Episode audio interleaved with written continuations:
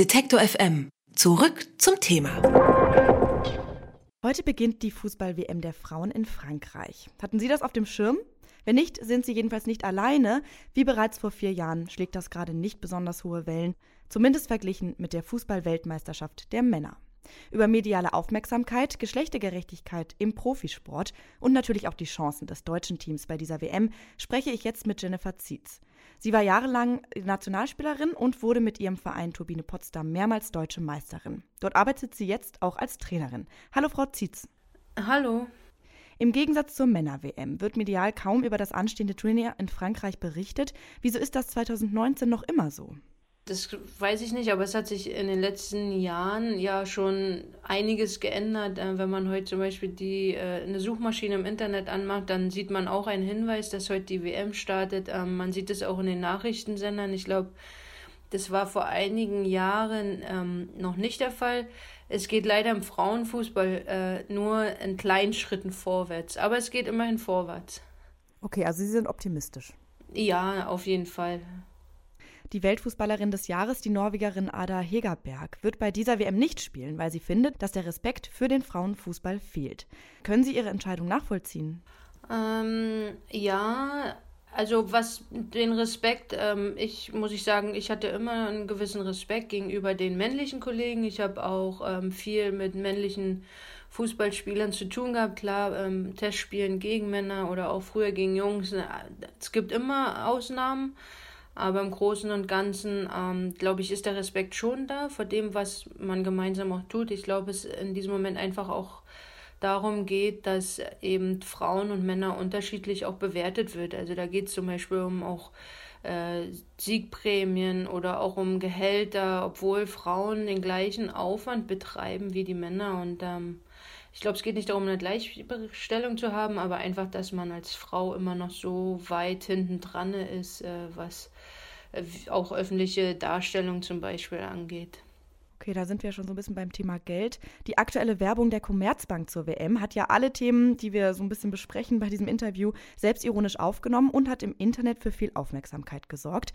Wie wichtig sind professionelle Kampagnen und größere Werbepartner, um für mehr Bekanntheit zu sorgen?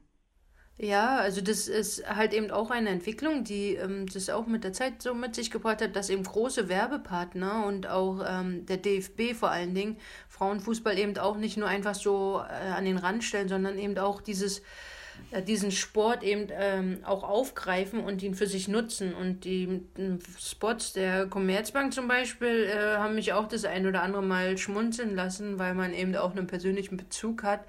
Und ähm, ja, ich glaube, es geht auch nur darum, so ein bisschen, äh, oder damit, mit so ein bisschen gewissen Humor und nicht mit der Brechstange. Äh, wie schon gesagt, ich glaube, dass wir uns weiterentwickeln und auch vorwärts kommen im Frauenfußball, aber eben nur in kleineren Schritten. Ähm, aber man muss gucken, Potenzial ist vor allen Dingen vorhanden. Und äh, ob da jemand dann ein so großes Turnier nicht äh, daran teilnimmt, das muss jeder selber für sich entscheiden und auch inwieweit das eine Reichweite halt auch hat. Ne?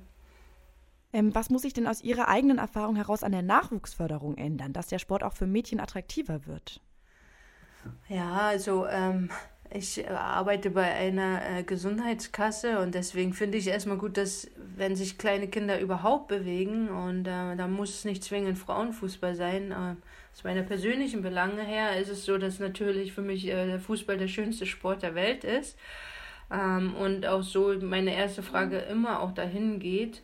Ähm, Fußball ist eben auch Volkssport in Deutschland, aber man merkt auch, dass andere Sportarten eben auch nachrüsten und auch in der Öffentlichkeit treten. Und ich glaube, ähm, dass jedes Kind nicht auch für Fußball gemacht ist. Wichtig ist, dass man eben halt sich bewegt auch und zu, den, zu der Nachwuchsförderung in den Vereinen ist eben auch so, dass das häufig schwer ist und auch für Mädchen, die jetzt nicht in einer Großstadt leben, die auch lange bei Jungs spielen müssen und oft dann auch ab einem gewissen Alter aufhören müssen, weil es eben dort keine Mädchenmannschaft gibt. Ähm, das sind halt viele Baustellen, wo man eben auch nochmal anpacken muss und über die Landesebene auch eine gewisse Förderung oder auch das Netz eben so erweitern muss, dass halt Fußball, also Mädchen oder auch Kinder, die Fußball spielen wollen, eben die Möglichkeit auch haben, ohne dafür viele Kilometer äh, fahren zu müssen.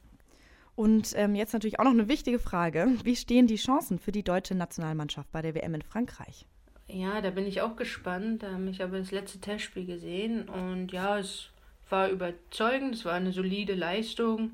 Ähm, ich glaube aber schon, dass die deutsche Mannschaft, eine sehr junge Mannschaft, auch die Trainerin, sie ist zwar sehr erfahren, aber in dieser Kombination, glaube ich, muss man gucken, wie man äh, in das Turnier startet und inwieweit man auch diesem, diese ähm, Konzentration aufrechterhalten kann über einen längeren Zeitraum, wo man halt nicht äh, jeden Tag ein Spiel hat, sondern auch mal zwei Tage Pause dazwischen hat, wie man die eben hochhalten kann, die Spannung hält.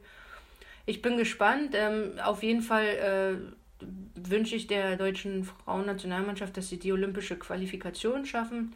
Und das bedeutet ja, dass sie unter den äh, besten dreien Europäer sein müssen. Und das müsste es mindestens Viertelfinale, Halbfinale sogar sein.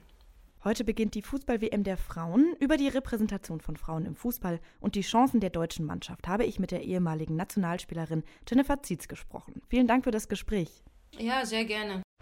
Wenn Sie uns unterstützen wollen, schauen Sie doch mal auf detektor.fm slash danke oder direkt auf unserer Website bei Unterstützen.